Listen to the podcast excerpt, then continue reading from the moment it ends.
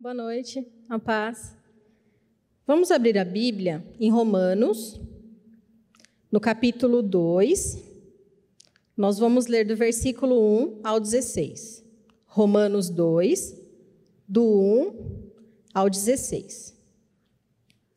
Portanto, você que julga os outros é indesculpável, pois está condenando você mesmo naquilo em que julga, visto que você que julga pratica as mesmas coisas. Sabemos que o juízo de Deus contra os que praticam tais coisas é conforme a verdade. Assim, quando você, um simples homem, os julga, mas pratica as mesmas coisas, pensa que escapará do juízo de Deus? Ou será que você despreza as riquezas da sua bondade, tolerância e paciência, não reconhecendo que a bondade de Deus o leva ao arrependimento? Contudo, por causa da sua teimosia e do seu coração obstinado, você está acumulando ira contra você mesmo, para o dia da ira de Deus, quando se revelará o seu justo julgamento. Deus retribuirá a cada um conforme o seu procedimento. Ele dará vida eterna aos que, persistindo em fazer o bem, buscam glória, honra e imortalidade. Mas haverá ira e indignação para os que são egoístas e que, que rejeitam a verdade e seguem a injustiça. Haverá tribulação e angústia para todo ser humano que pratica o mal, primeiro para o judeu depois para o grego. Mas glória e honra e paz para todo aquele o que pratica o bem, primeiro para o judeu, depois para o grego, pois em Deus não há parcialidade. Todo aquele que pecar sem a lei, sem a lei também perecerá, e todo aquele que pecar sob a lei, pela lei será julgado. Porque não são os que ouvem a lei que são justos aos olhos de Deus, mas os que obedecem à lei estes serão declarados justos. De fato, quando os gentios, que não têm a lei, praticam naturalmente o que ela ordena, tornam-se lei para si mesmos, embora não possuam a lei, pois mostram que as exigências da lei estão gravadas em seu coração. Disso dão testemunho também a sua consciência e os pensamentos deles, ora acusando-os, ora defendendo-os. Isso tudo se verá no dia em que Deus julgar os segredos dos homens, mediante Jesus Cristo, conforme declara o meu evangelho. Essa é a palavra de Deus. Obrigado, Valéria. Vamos orar mais uma vez? Pai, obrigado por esse tempo, obrigado pela tua palavra. À medida que retomamos uma jornada e uma reflexão, que o Senhor nos conduza, que o Senhor nos abençoe e que a tua boa mão nos dirija por meio da, da aplicação da tua palavra, da exposição da tua palavra. Nos convence essa noite, nos dá condições de sermos fiéis a ti na medida que meditamos. Que a palavra dos nossos lábios e o meditar do nosso coração sejam agradáveis a Ti. Nós oramos assim no nome dEle. Amém. Nós estamos começando uma nova série aqui na nossa igreja. Na verdade, não é uma nova série. Estamos retomando uma série. No ano passado, no ano de 2020, nós começamos uma jornada que não sabemos quando ela encerrará, só Deus sabe. Porque nós estamos refletindo durante todos os meses de outubro, que são os meses da reforma protestante, sobre o texto de Romanos. Então, no ano passado, nós começamos e falamos sobre Romanos no capítulo 1. No ano passado, nós iniciamos essa nossa jornada. E nós ficamos quatro domingos de outubro somente em Romanos. Nós ficamos quatro domingos refletindo sobre o capítulo 1 de Romanos. E meus irmãos, uma coisa que é muito, muito interessante, eu quero, quero acalmar você, é que muita gente chega para mim e fala assim: Mas, pastor, por que, que a gente não faz Romanos numa sentada só? Porque se fosse fazer, mesmo numa sentada só, verso por verso, praticamente como nós estamos fazendo, a gente ia demorar pelo menos uma década aqui.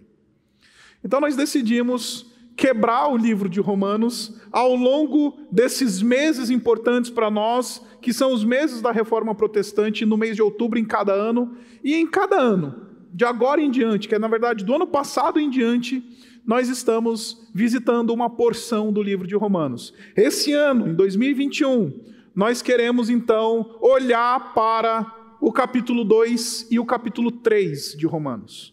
Então, durante todo esse mês de outubro, que é o mês da reforma protestante, nós estamos olhando para o capítulo 2 e o capítulo 3 de Romanos. Se você não estava aqui no ano passado, o que é muito possível, dá uma olhada no nosso, no nosso YouTube. Nós temos todos os nossos sermões já pregados lá na nossa página. Você pode procurar lá a série de Romanos 1 e você pode assistir todos os episódios da, do primeiro, da primeira parte desta série.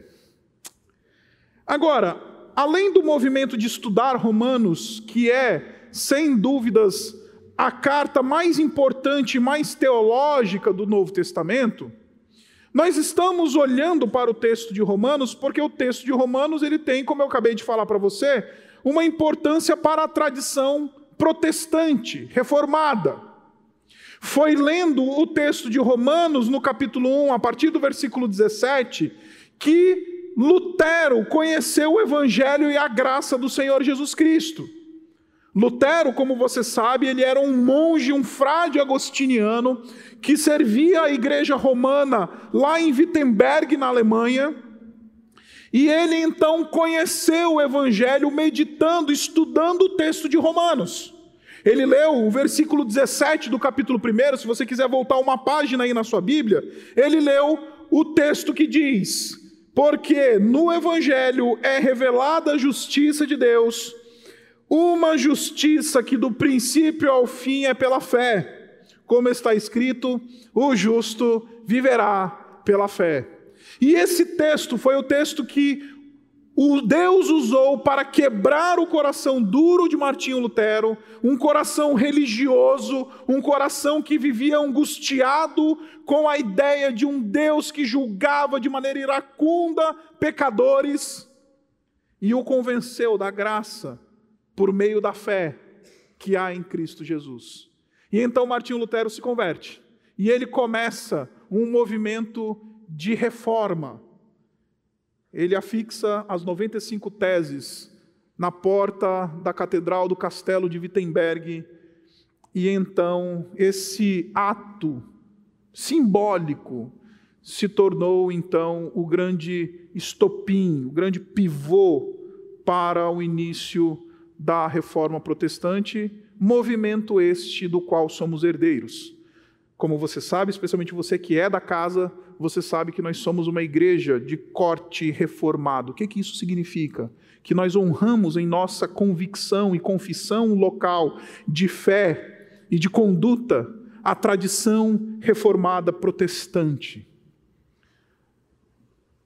Esse texto ele é muito importante para nós porque esse texto é a gênese daquilo que nós somos.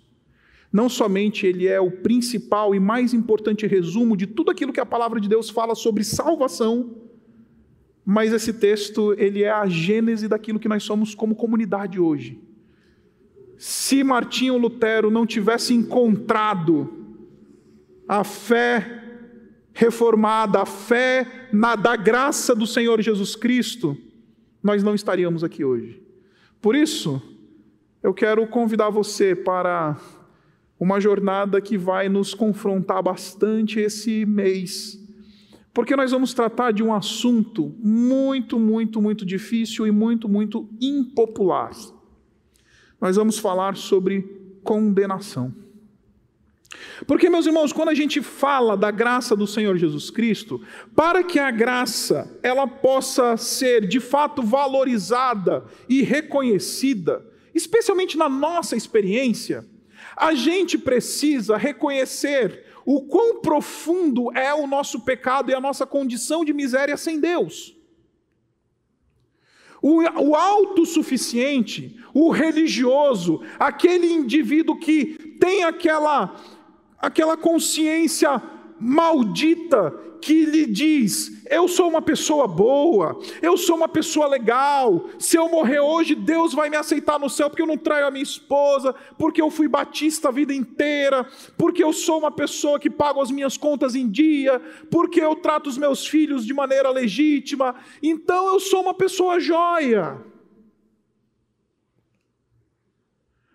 A graça ela é ofensiva a esse tipo de gente. A mensagem da graça ela é ofensiva porque ela diz: não, não, não importa se você é gente boa, não importa se você declara o imposto de renda na hora certa, do jeito certo, com os números certos, não importa se você é uma pessoa que vive um, um, um padrão de moralidade, ou que você segue, ah, enfim, um sistema religioso, que você cumpre, está todo domingo na igreja, dá até o dízimo sem que a graça de Deus opere na sua vida, estamos todos debaixo de condenação. E foi justamente isso que nós vimos no ano passado, quando nós meditamos sobre Romanos no capítulo 1. Romanos no capítulo 1 é talvez o grande texto bíblico que expõe claramente o fato de que todos os seres humanos, eles estão debaixo de condenação se não estiverem em Cristo. Não há salvação fora de Cristo.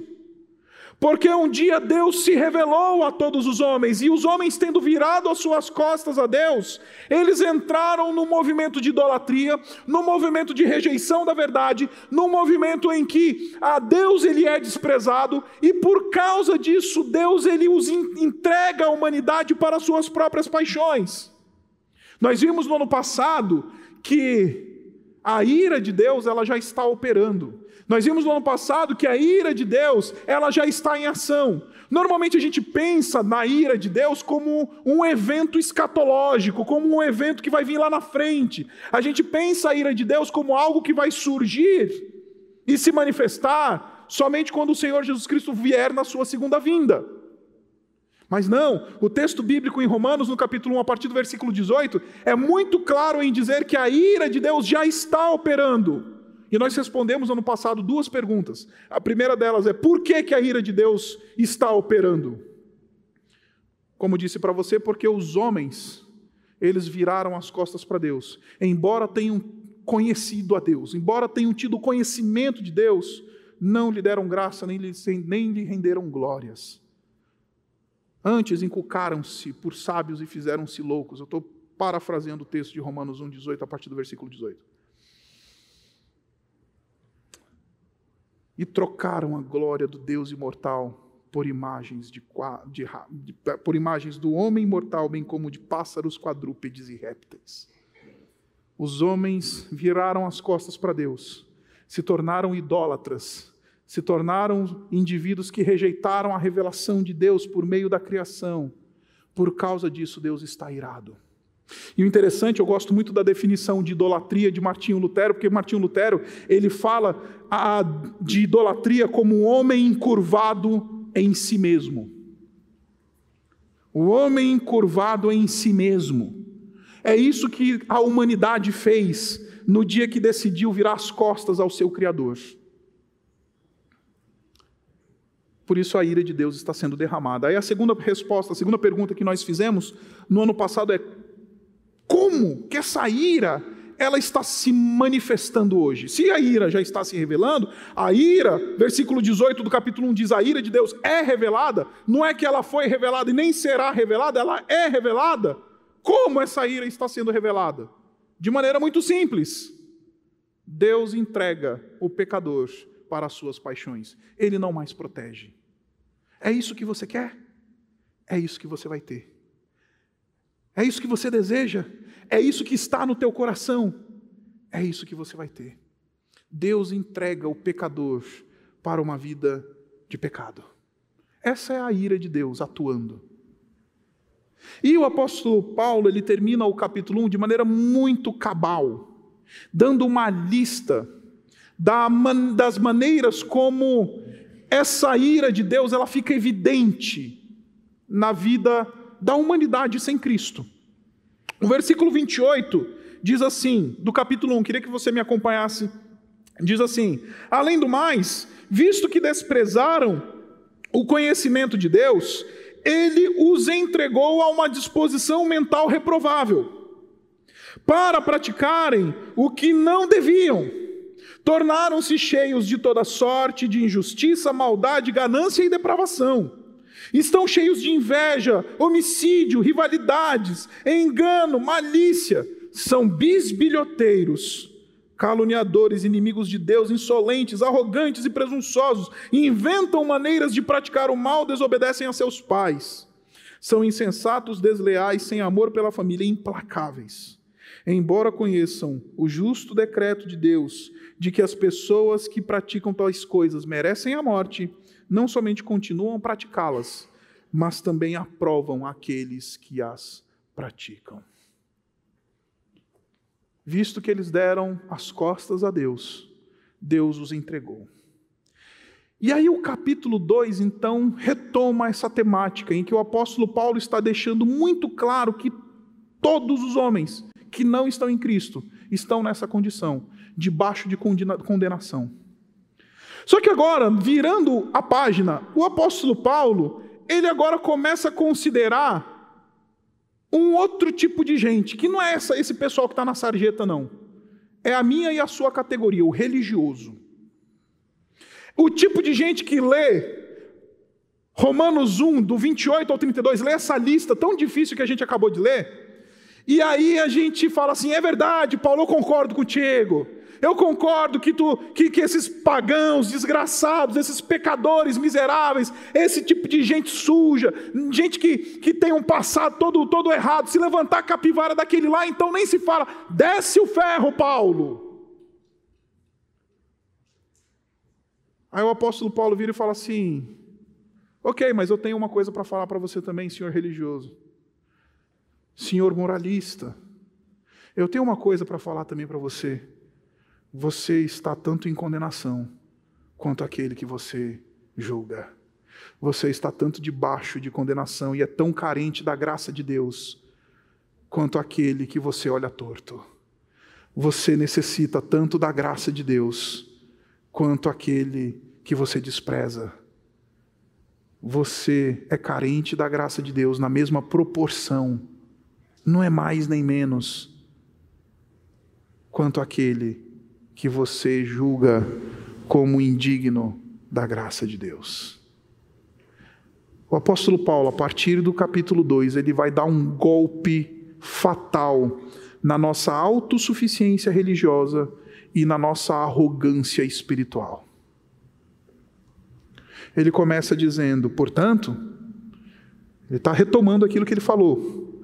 Portanto, você que julga os outros, é indesculpável, pois está condenando você mesmo naquilo que julga, visto que julga, visto que você que julga pratica as mesmíssimas coisas. A diferença entre aquele que você aponta o dedo e você é uma máscara de hipocrisia. A diferença entre aquele que você aponta o dedo e você é uma religiosidade espúria, é um moralismo vazio. A diferença entre aquele que você aponta o dedo e diz, hum, recasado, e você é a sua miséria escondida numa máscara religiosa. Por isso, sabemos que o juízo de Deus contra os que praticam tais coisas é conforme a verdade. Em outras palavras, há juízo sobre você, senhor hipócrita, também. O religioso sem a graça de Deus, sem a obra de Cristo, o moralista sem a graça de Deus, sem a obra de Cristo, o Batista, sem a graça de Deus, sem o Senhor Jesus Cristo, este também está debaixo de condenação e juízo. Essa é a tese de Romanos no capítulo 2. A condenação do religioso. Não é só o da micareta, não é só o adúltero na porta do motel, não é só aquele que você aponta o dedo e fala assim: ah, este daí é um desgraçado. Eu e você, se não estivermos respaldados pela graça de Deus e debaixo da cruz, estamos tanto em condenação quanto aqueles. Por isso, hoje quero, quero lhes falar sobre condenação e verdade. Porque o texto que nós acabamos de ler diz para nós que a base para a condenação do hipócrita, a base para a condenação do religioso fariseu, do indivíduo que vive uma máscara religiosa, que é uma personagem e não um verdadeiro cristão, a base deste da condenação deste indivíduo é a verdade. Olha só o que, que o texto diz nesse versículo que nós acabamos de ler. Ele diz assim, versículo 2: Sabemos que o juízo de Deus contra os que praticam tais coisas é conforme a verdade. O texto está falando para nós aqui, meus irmãos, uma coisa duríssima, mas é uma coisa que a gente precisa entender. Nós que somos muitas vezes hipócritas, nós julgamos as pessoas com base em mentira, em verdade, a partir de uma régua torta, a partir de uma medida inválida. Seremos julgados por um Deus verdadeiro com base na verdade.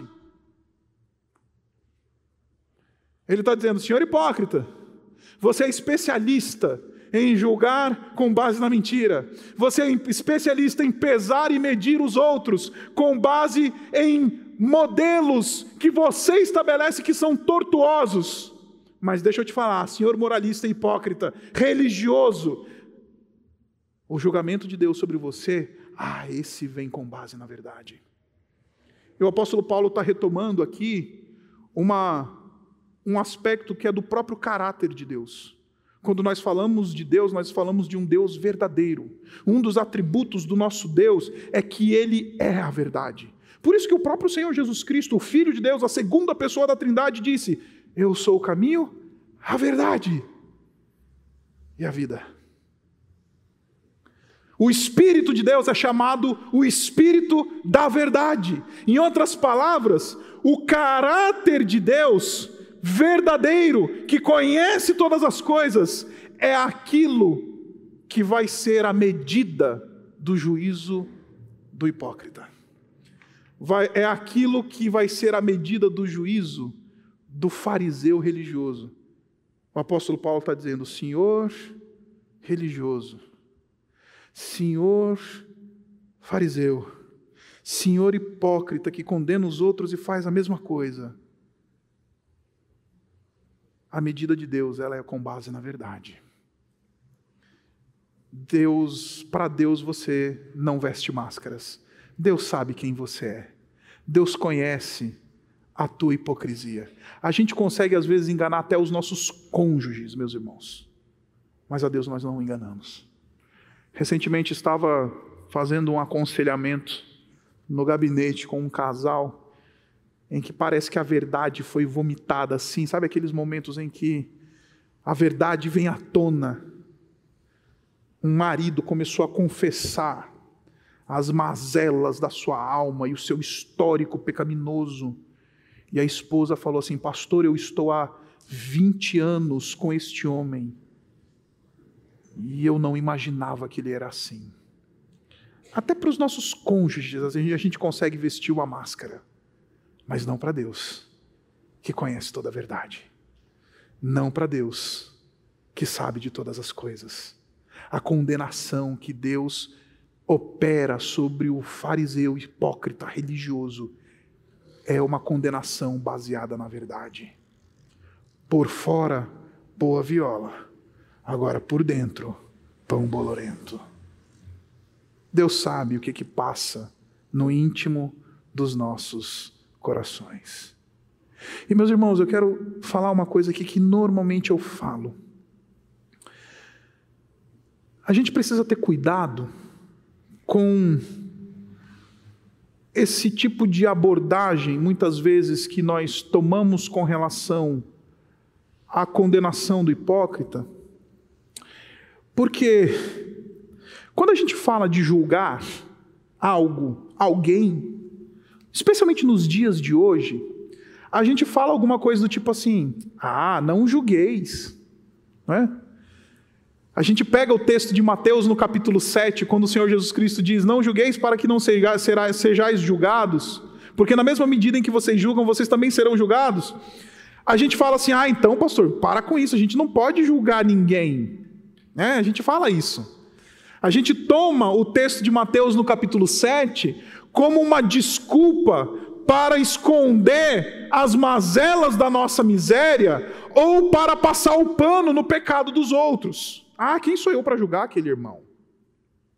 A gente vive essa, essa, essa época cujo esse discurso de, de, de, de não julgueis, ele é uma espécie de carta de alforria para a nossa libertinagem.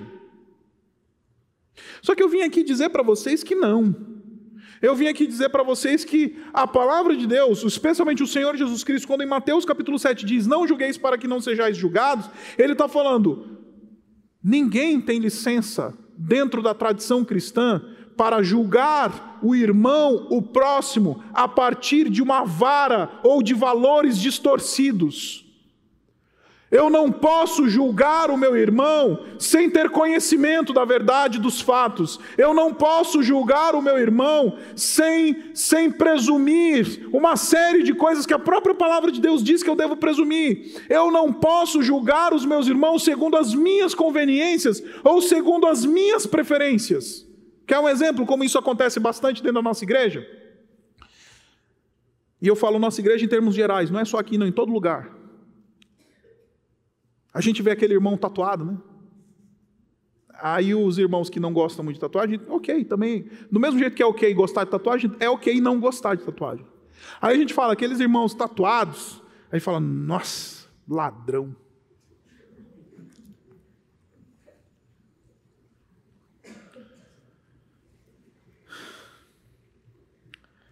A gente mede e julga as pessoas por varas espúrias.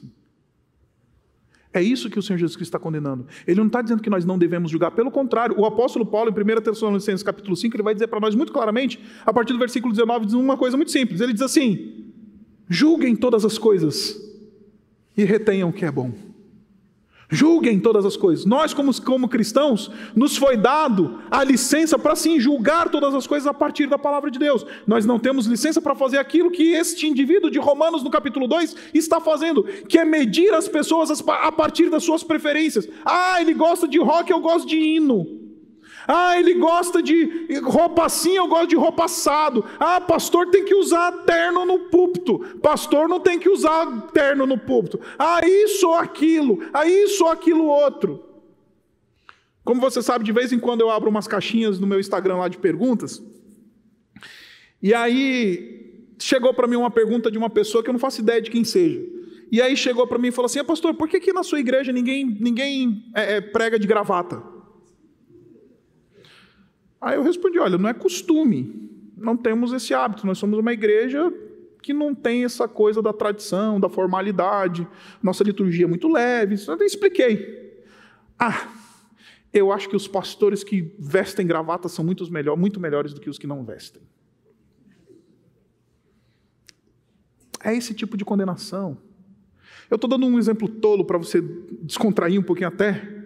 Mas é esse tipo de movimento em que a gente bota um, um, um carimbo na testa das pessoas e mede as pessoas a partir da, dos nossos valores, a partir das nossas preferências. Isso de fato nós não temos nenhum direito de fazer, porque o próprio Senhor Jesus Cristo diz: não julguem, para que vocês não sejam julgados, porque se vocês fazem isso, ah, vão fazer isso com você.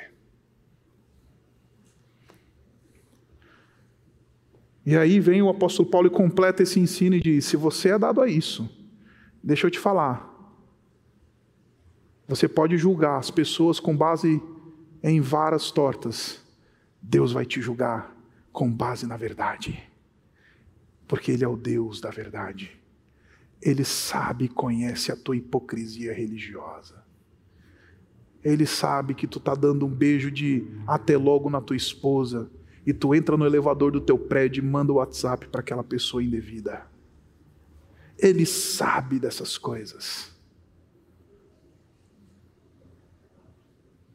Agora, não somente essa condenação é com base na verdade, mas essa condenação é com base no caráter imparcial de Deus.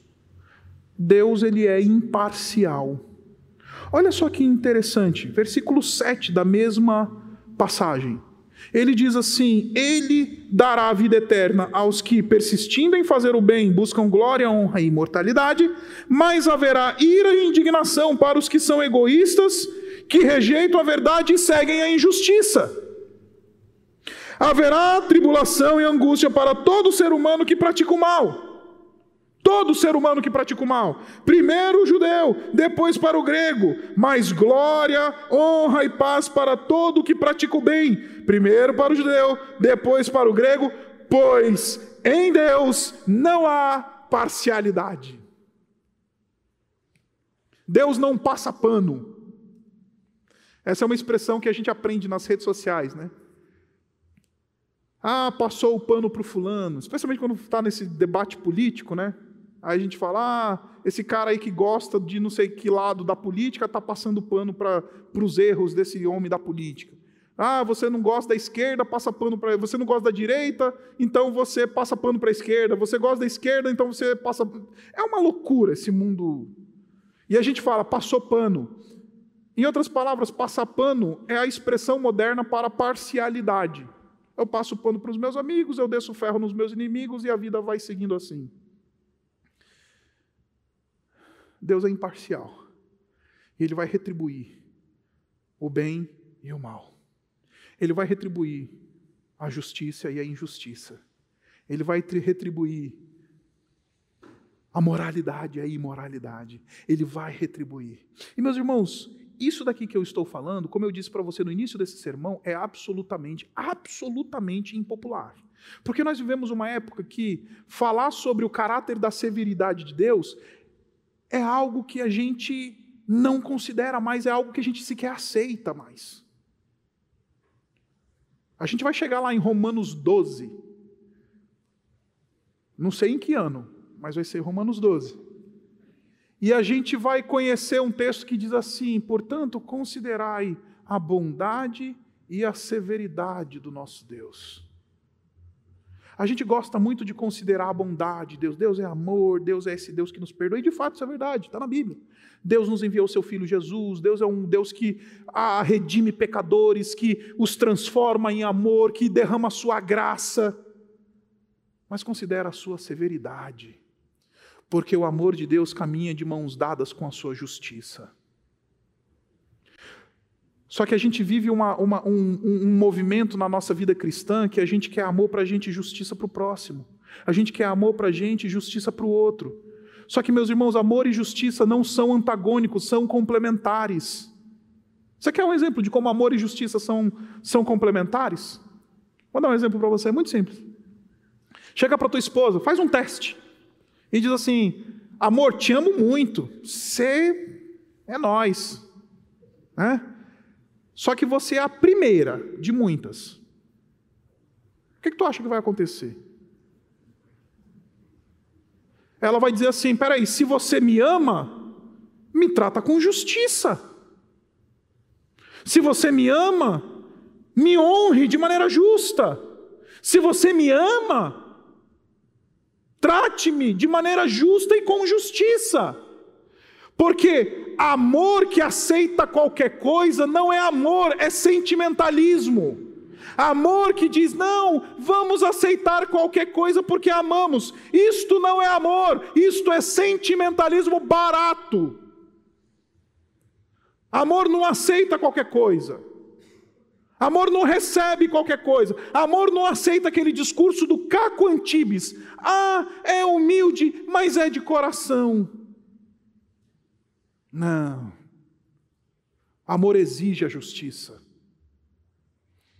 Amor sem justiça é sentimentalismo barato. Agora, justiça sem amor é brutalidade. Tenta corrigir a tua mesma esposa num traço do caráter dela que eventualmente precisa de mudança, e faça isso sem amor. Você vai ver, você vai se tornar alguém brutal. E vice-versa, também com o marido. De maneira geral, é mais as mulheres corrigindo os maridos que os maridos corrigindo as mulheres. Né? Tenta fazer isso sem que haja amor nesse movimento. O que surgiu é brutalidade. Brutalidade. Justiça sem amor é brutalidade. É vingança. É rispidez. É casamento evangélico. Justiça sem amor é brutalidade, enquanto amor sem justiça é sentimentalismo barato. Porque amor e justiça se completam. Deus ele vai tratar com imparcialidade, porque o mal será retribuído e o bem será recompensado.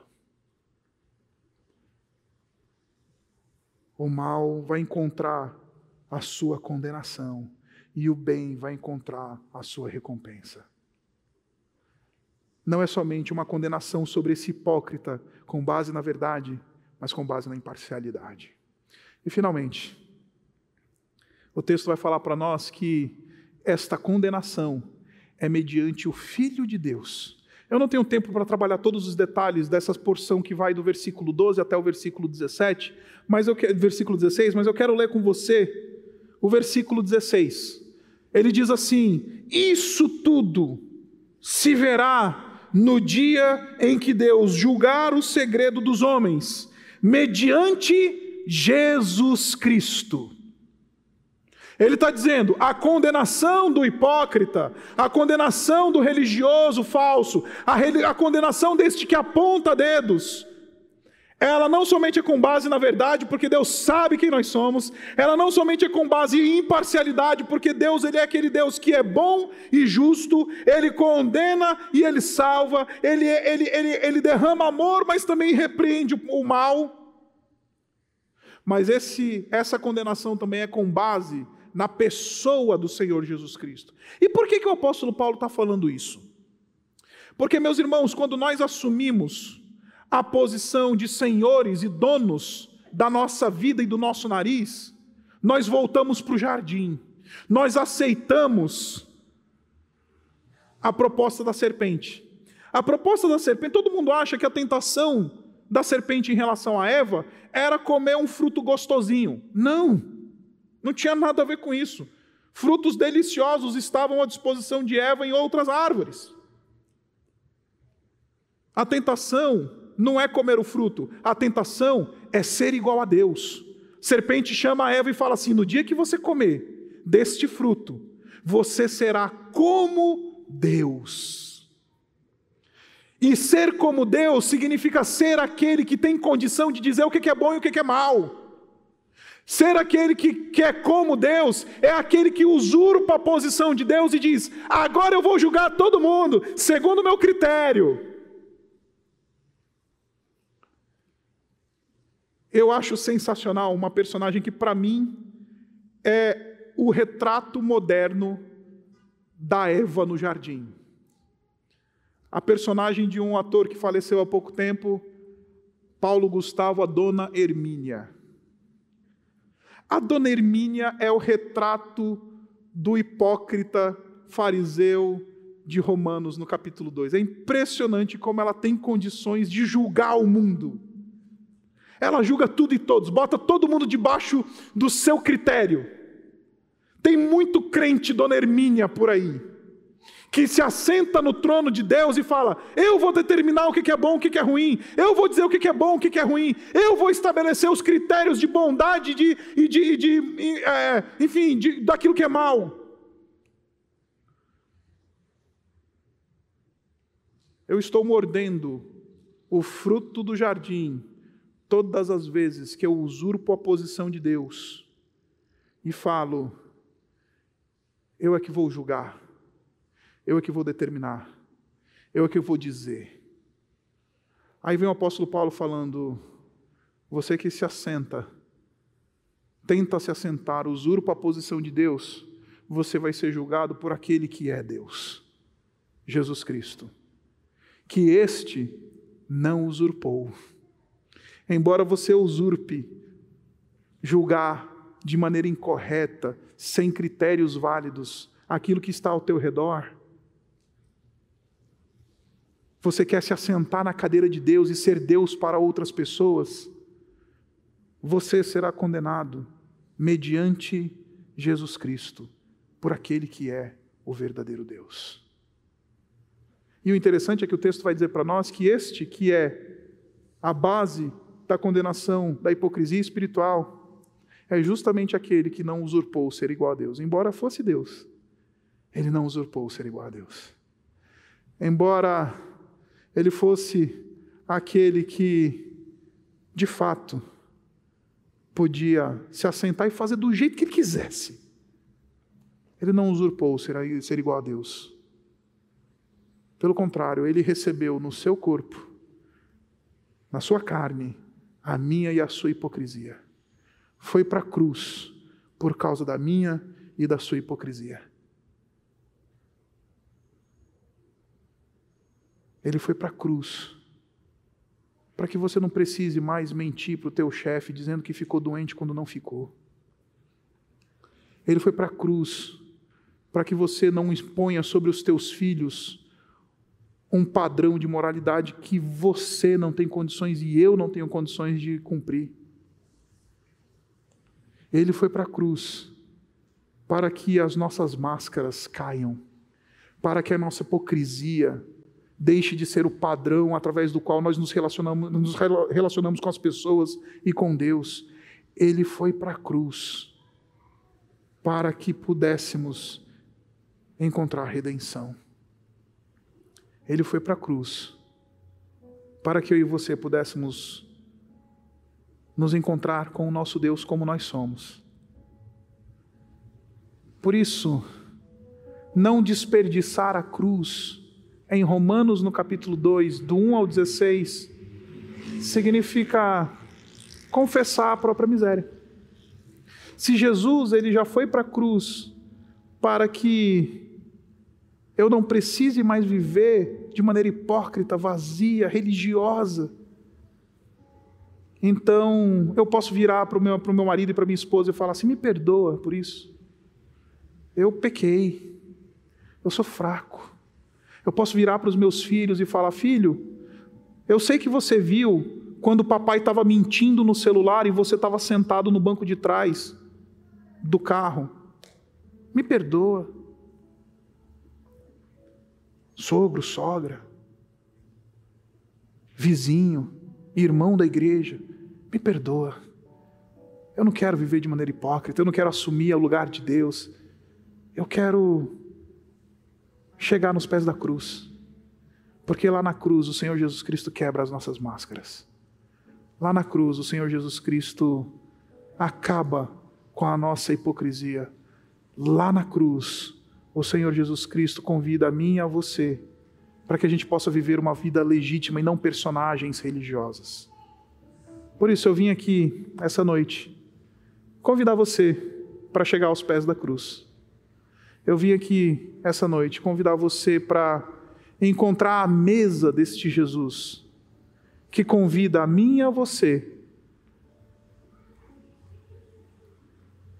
a tirarmos e nos despirmos da nossa hipocrisia espiritual, reconhecendo que há um justo Deus, que retribui o mal, que Ele é bom, mas Ele é justo, reconhecendo a mazela do meu coração que tenho a mania de querer julgar as pessoas com base nos meus critérios, reconhecendo que eu sou aquele que determina quem é digno ou indigno com base nas minhas preferências. E aí, nesse lugar, aos pés da cruz, somos todos encontrados. E com a sua graça, Ele vem e tira as nossas máscaras e fala: agora vai liberto. Porque se tem uma coisa que é escravizadora, é uma vida de hipocrisia. Porque para manter a máscara no rosto, dá um trabalho. A gente fica escravo daquilo que a gente fala, a gente fica escravo das personagens que a gente veste, a gente fica escravo de um estilo de vida que nos deixa miseráveis. Aí vem o Senhor Jesus Cristo e tira a nossa máscara e fala: Eu sei quem você é, e ainda assim eu te amo, ainda assim eu dei o meu sangue por você, ainda assim eu dei o meu corpo para você. Por isso vive uma vida de liberdade. Eu sei quem você é, e ainda assim eu te amei. Vai viver em liberdade, vai viver a autenticidade, porque diante do Senhor Jesus Cristo não existem mais personagens. Abaixe sua cabeça. Vamos orar. Obrigado, Pai, pela tua palavra. Obrigado porque somos lembrados que temos um Deus que, sim, se ira contra o mal. Ajuda-nos, Senhor, a temer o teu nome. Reconhecer que de fato somos hipócritas, que muitas vezes usamos a nossa cartilha religiosa, a nossa postura religiosa como maquiagem para uma vida destruída, para uma miséria incrustada em nossos corações. Por isso, Pai, essa noite vem nos libertar pelo Teu Filho, vem nos libertar em Jesus. Que o Senhor Jesus nos visite, nos encontre, nos acolha, nos tire as máscaras e nos despeça livres. Que o Senhor Jesus Cristo essa noite venha aí e nos encontre. Não encontre as nossas personagens, mas encontre quem nós somos. Porque carecemos de um Deus de graça, carecemos de um Deus de amor. Nós oramos no nome dele. Amém.